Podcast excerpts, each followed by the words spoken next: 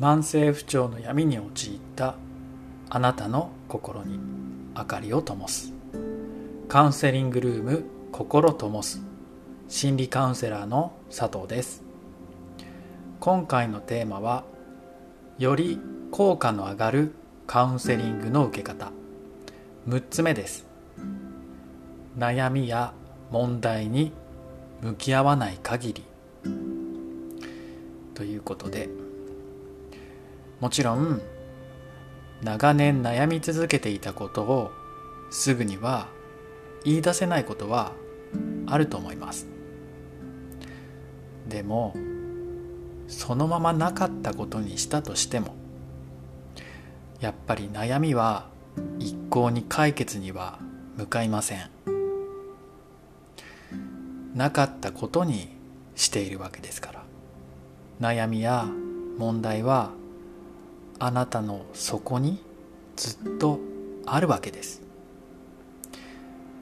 何をどうしたとしてもその悩みや問題に向き合うことが必要です。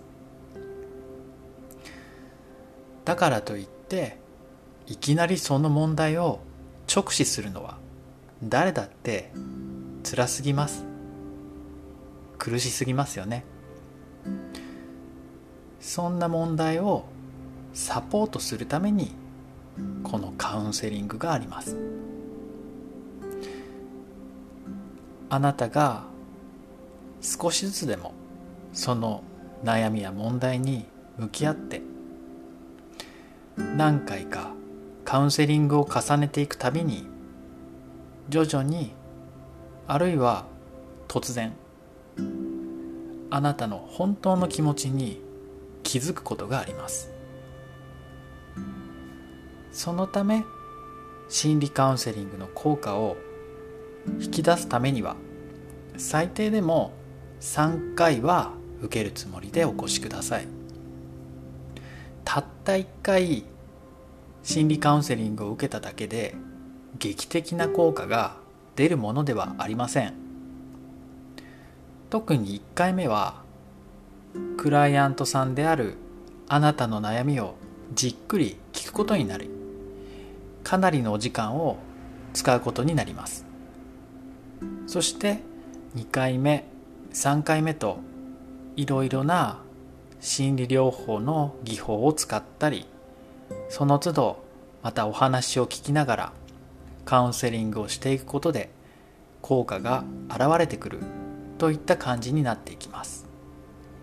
もちろん1回で変化の見られるクライアントさんもいらっしゃいます。でもあまりにも期待しすぎると逆効果になってしまう可能性もありますので気をつけてくださいね。今回のテーマはより効果の上がるカウンセリングの受け方。6つ目。悩みや問題に向き合わない限りについてお伝えしました。次回はこのテーマの最後になります。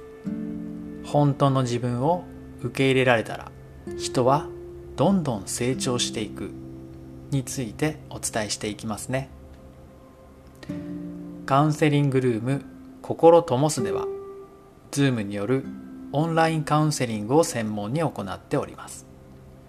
初回の方は毎月先着となりますが特別価格でお試しカウンセリングを行っております。現在は大変心苦しいのですが継続カウンセリングをお受けになられているクライアントさんを優先していることもありご新規の方は人数制限をしてお受けしております。そのためご予約が取りづらくなっております。ご了承ください。まずはホームページをご覧いただいてご検討していただけたらと思います。それではまた次回お会いできるのを楽しみに。カウンセリングルーム心ともす。心理カウンセラーの佐藤でした。それではまた。